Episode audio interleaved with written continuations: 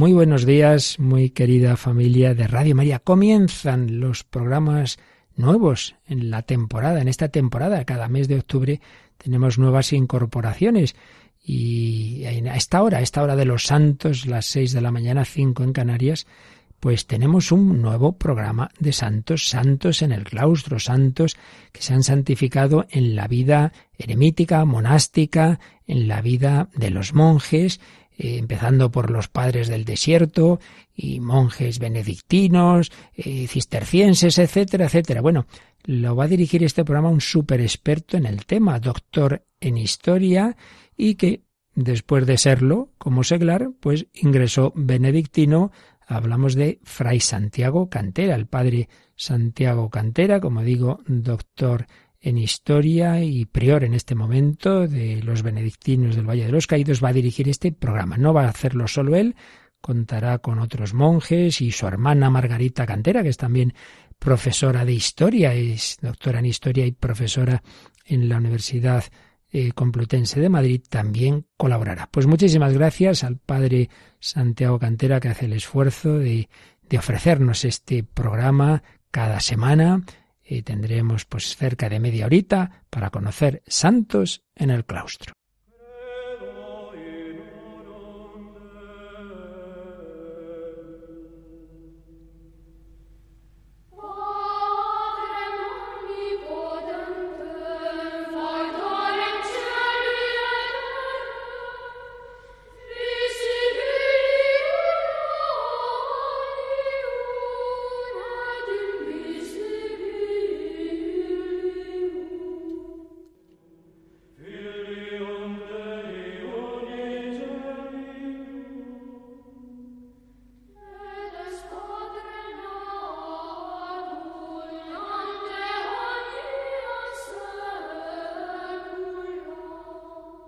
Un saludo a todos los oyentes de Radio María.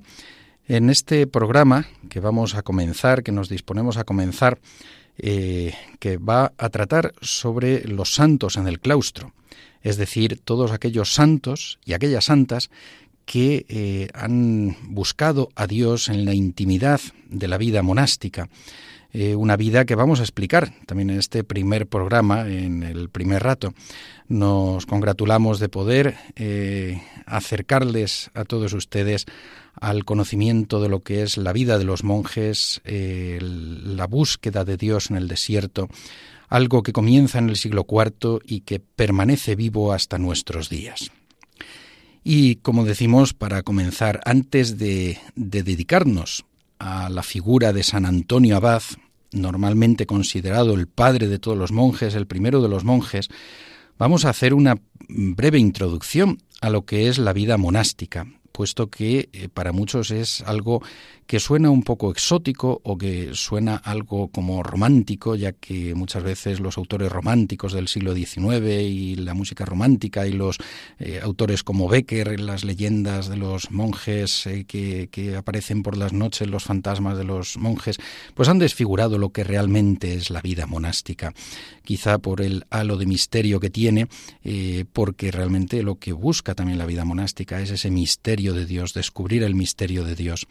La vida monástica nace en Egipto, como vamos a ver hoy, en el siglo IV y en otros lugares del Próximo Oriente, y muy pronto se expande también hacia el occidente cristiano. Va a tener grandes figuras como San Benito en Occidente, eh, autores que van a escribir unas reglas que van a determinar el modo de vida de los monjes. Y la vida monástica podemos decir que, em, lo que lo que anhela, lo que busca es a Dios ante todo, es la búsqueda del Dios único, verdadero, de lo único necesario, la búsqueda completa, absoluta de Dios, en el silencio, en el retiro, por eso se habla del desierto, porque además nace primero en los desiertos físicos de Egipto,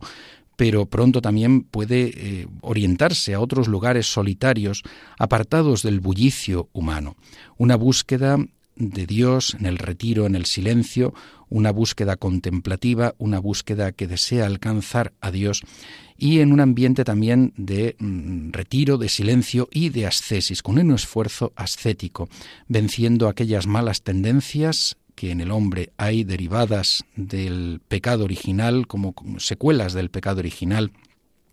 y también eh, con unos elementos que han venido caracterizando la vida monástica. Tres elementos clásicos eh, componen lo que es la vida del monje, el día a día del monje. Primero y sobre todo, por supuesto, la oración. La oración que tiene a su vez dos elementos o dos fases. Por un lado, la oración litúrgica, con el centro, por supuesto, en la celebración de la Eucaristía, en la Santa Misa, en la Divina Liturgia que dicen los orientales, la misa como centro del día, como el supremo de los sacrificios, el sacrificio de Cristo renovado en el altar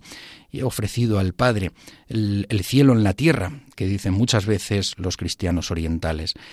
El, unido a la, a la, celebración eucarística, la celebración de la misa, también la otra fase del eh, de, la oración litúrgica es eh, el, oficio divino, la liturgia de las horas, esa santificación a lo largo del día, desde la mañana hasta la noche e incluso a medianoche en ocasiones, que con el rezo de oraciones como maitines, laudes, prima, tercia, sexta, nona, vísperas y completas van jalonando el día del monje. Y entre esos espacios viene la segunda faceta, el segundo gran elemento de la vida monástica, que es el trabajo. Oración y trabajo, ora et labora, se ha dicho normalmente que es la vida de los monjes. El trabajo que puede ser fundamentalmente trabajo físico, trabajo manual, para que los monjes se sustenten con el esfuerzo, con el sudor de su frente, con el esfuerzo de sus manos, con su esfuerzo para poder eh, ganarse la vida, para poder colaborar en la obra creadora de Dios en el mundo y también para poder ayudar a todos aquellos que acuden a ellos, a los monjes, a, los monasterios, pidiendo su ayuda, pidiendo eh, la caridad cristiana, pidiendo por sus necesidades físicas, materiales. Y también eh, muchas veces un trabajo intelectual, un trabajo de enseñanza, un trabajo de escribir, un trabajo de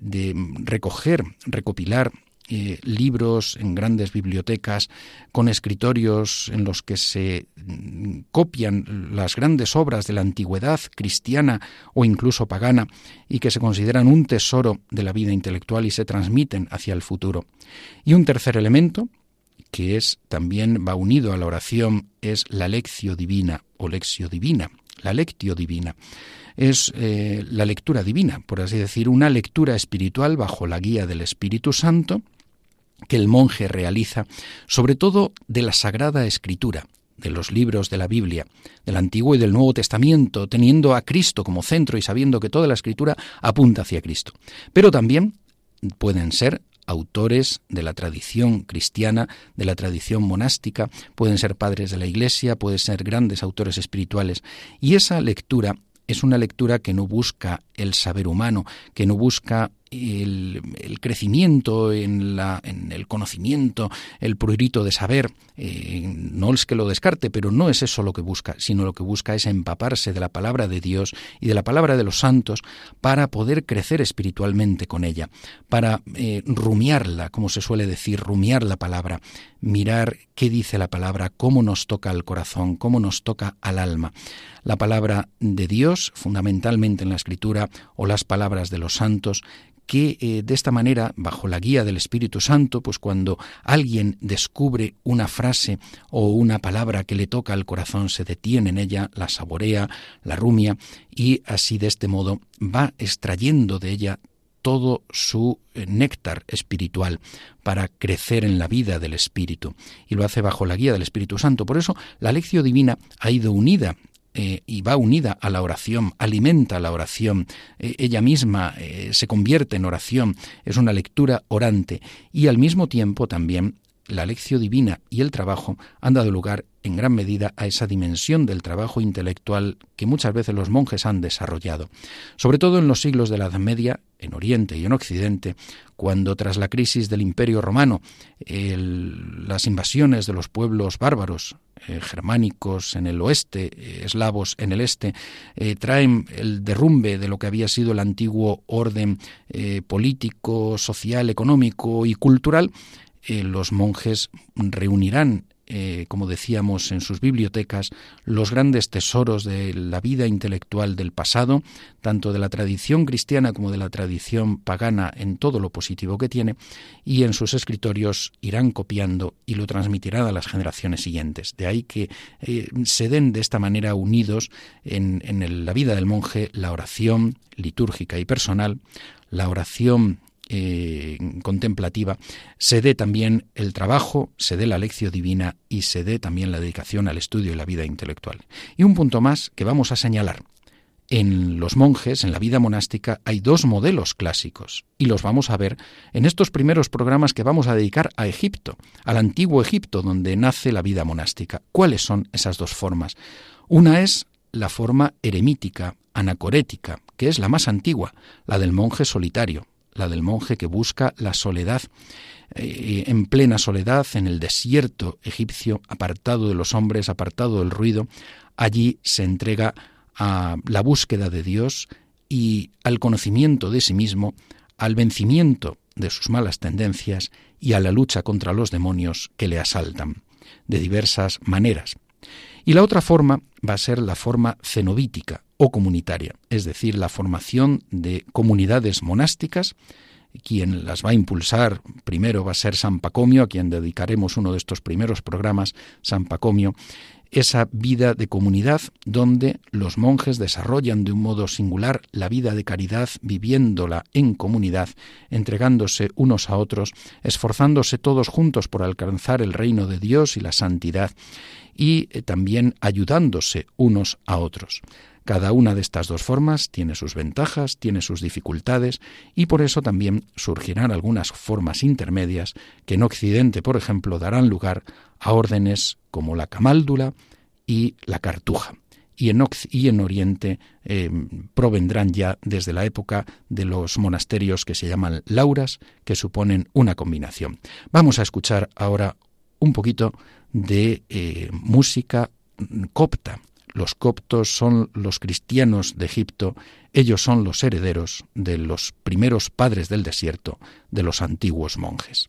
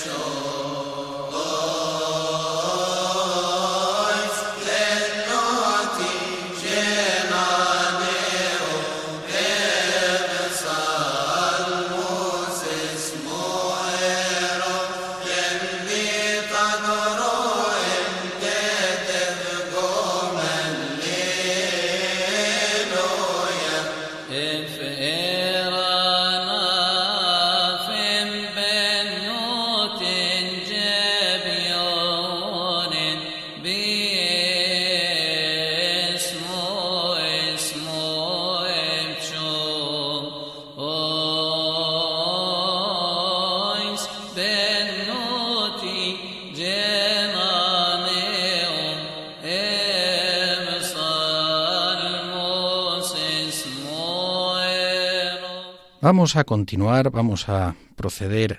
a mm, completar esta primera parte del programa en la que nos hemos fijado en, el monacato, lo que es la vida monástica, lo que son los monjes en Oriente y en Occidente, y hemos dicho que este modelo de vida cristiana, eh, con el que nace propiamente la, vida religiosa, eh, con el precedente también de la virginidad cristiana, nace en Egipto, en el antiguo Egipto. ¿Y por qué nace en Egipto? ¿Cómo es aquel Egipto? Bueno, pues nace en Egipto en parte por su proximidad a Tierra Santa, en parte por el desarrollo de un cristianismo muy eh, fuerte y muy fervoroso, con una teología eh, en pleno auge, sobre todo en torno a Alejandría, donde van apareciendo grandes teólogos como Orígenes o San Atanasio, y eh, es la época del Egipto bajo medieval. Nos encontramos en el siglo IV, la época ya del final del Imperio Romano, cuando eh, ya las persecuciones a los cristianos desaparecen y entonces aparece una nueva forma de vida dentro de la Iglesia. De hecho, un monje egipcio del siglo XX al XXI, murió hace no tantos años, en el año 2007, el padre Mata el Masquín, Abuna Mata el Masquín, Mateo el Pobre, eh, explicaba cómo después de, la, eh, de que el Espíritu Santo había suscitado la iglesia de los apóstoles, había suscitado posteriormente la iglesia de los mártires, había eh, infundido en los cristianos la gracia del martirio como manifestación del Espíritu Santo. Y en esta visión neumatológica de la, historia de la Iglesia, es decir, de cómo el Espíritu Santo actúa en la vida de la Iglesia, también el padre Mata el Masquín decía que después de los mártires habían venido los monjes, el Espíritu Santo había hecho surgir este modelo de vida. Em, ¿Por qué? Eh, bueno, pues porque los primeros monjes van a tener la conciencia de que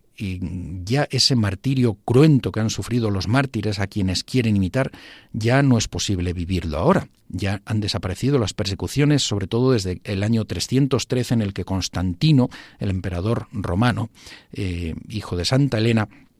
eh, concede libertad a los cristianos para el culto. Y entonces muchos cristianos quieren vivir bajo el impulso del Espíritu Santo una plenitud de testimonio cristiano, de vida cristiana, y van a retirarse al desierto, a lugares apartados, para allí vivir un martirio cotidiano con el dominio de sus propias malas tendencias y con la lucha contra los demonios, en una búsqueda intensa, contemplativa, absoluta de Dios como monjes. Nace así la vida monástica. Los monjes, el monje es el monajos, el solitario. Esto es lo que significa la palabra monje. ¿Y quién es el que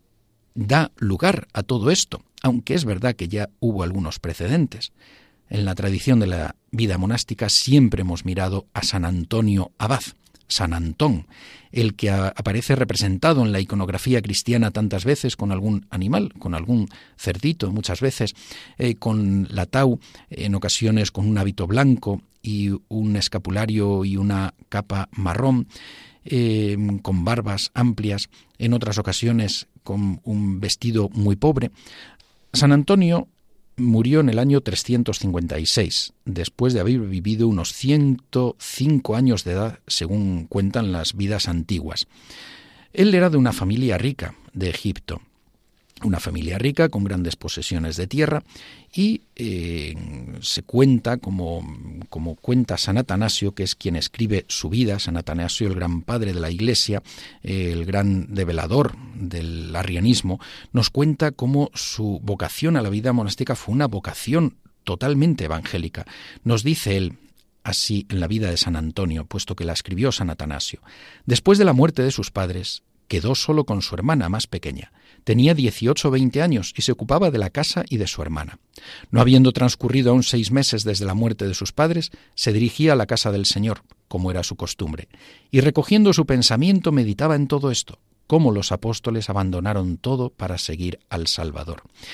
y cómo aquellos hombres de quienes se hablan los hechos vendían sus bienes, los llevaban y los depositaban a los pies de los apóstoles, para que fueran distribuidos entre los necesitados, y qué gran esperanza les está reservada en el cielo.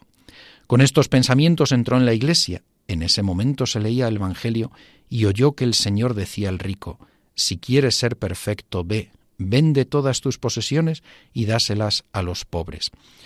Y ven y sígueme y tendrás un tesoro en los cielos. Y Antonio, como si el recuerdo de los santos le hubiera sido inspirado por Dios y pensando que esta locura, que esta lectura había sido leída para él, al momento salió de la casa del Señor y entregó los bienes que había heredado de sus padres a sus conciudadanos, trescientas aruras, que es una amplia medida de tierra.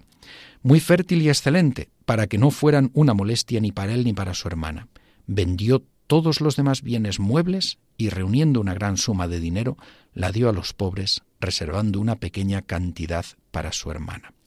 Cuando entró de nuevo en la casa del Señor y oyó que el Señor decía en el Evangelio, no os preocupéis por el día de mañana, no pudiendo permanecer más, salió y dio a la gente modesta el dinero que había guardado. Dejó a su hermana al cuidado de unas vírgenes conocidas y fieles, para que fuera instruida en la virginidad,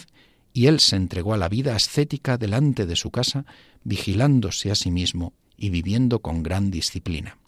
En aquel tiempo no había en Egipto tantas moradas de monjes, ni el monje sabía absolutamente nada del gran desierto. Quien deseaba vigilar su vida se ejercitaba en solitario no lejos de su ciudad. Aquí nos va a contar luego San, Atanasio cómo eh, San Antonio va a tener algún solitario, algún primer monje como maestro. Y este va a ser un elemento clásico de la vida monástica. Un maestro enseña a un discípulo. Es lo que aparece tantas veces en eh, esos escritos del antiguo Egipto cristiano que se llaman los apotegmas, las sentencias de los padres del desierto. Padre, dame una palabra de salvación, es lo que piden. El discípulo pide al monje maestro, a su padre, al Abba, al Abbas, de ahí va a venir la palabra Abad, le pide que le enseñe cómo salvarse, enseñarle el camino de la salvación y de la santidad cristiana. Y eh, San Antonio, eh, él lo hace con algún maestro que ya existía, con algún monje que ya existía, y él después va a ser también padre de monjes. Eh, lo que hace San Antonio, como vemos desde este momento, desde esta vocación evangélica tan parecida a la de los apóstoles, en la que le impacta el texto eh, que se lee de, la vocación frustrada del joven rico, mm, San Antonio va a dar ese paso y desde la abnegación y la renuncia total de sí mismo y el darlo todo a los pobres y dejar a su hermana bien encauzada, da el paso a ese seguimiento de Cristo. Es un modelo precioso de vocación religiosa para todos los siglos. Se retira primero eh, a las afueras de la ciudad, pero más tarde va a adentrarse más en el desierto, va a la búsqueda de Dios y en el desierto va a tener sus batallas con el diablo, como el próximo día veremos en la continuación de este primer capítulo, de, esta, de este primer programa que estamos dedicando a los orígenes de la vida monástica, al sentido de la vida monástica y a la figura de San Antonio Abad. Va a reunir discípulos, discípulos con fama de santidad, eh, y él mismo tiene fama de santidad, por eso los atrae y por eso va a ejercer esa paternidad espiritual sobre tantos discípulos que se acercan a él.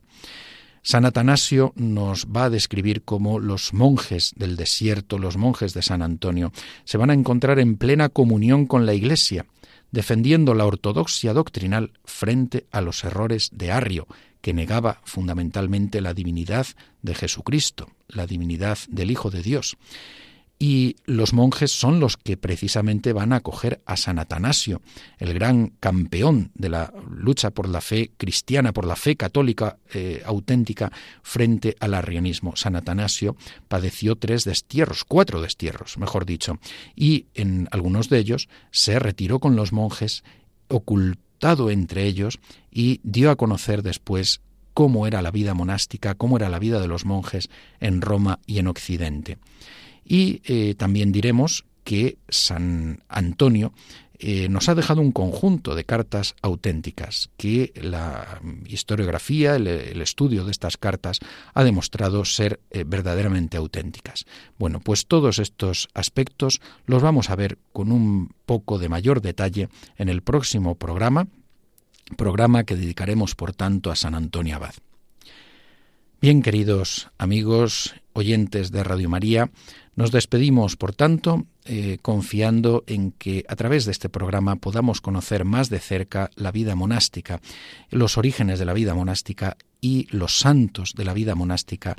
que la Iglesia, que han ido dando a la Iglesia, la vida monástica ha ido dando a la Iglesia a lo largo de eh, tantos siglos, desde el siglo IV fundamentalmente hasta nuestros días, santos que se han santificado en el claustro o santos que se han santificado incluso como ermitaños en una ermita perdida en el retiro más absoluto, porque el monje vive del todo para Dios y por supuesto para la Virgen María. Un saludo y nos vemos la semana que viene.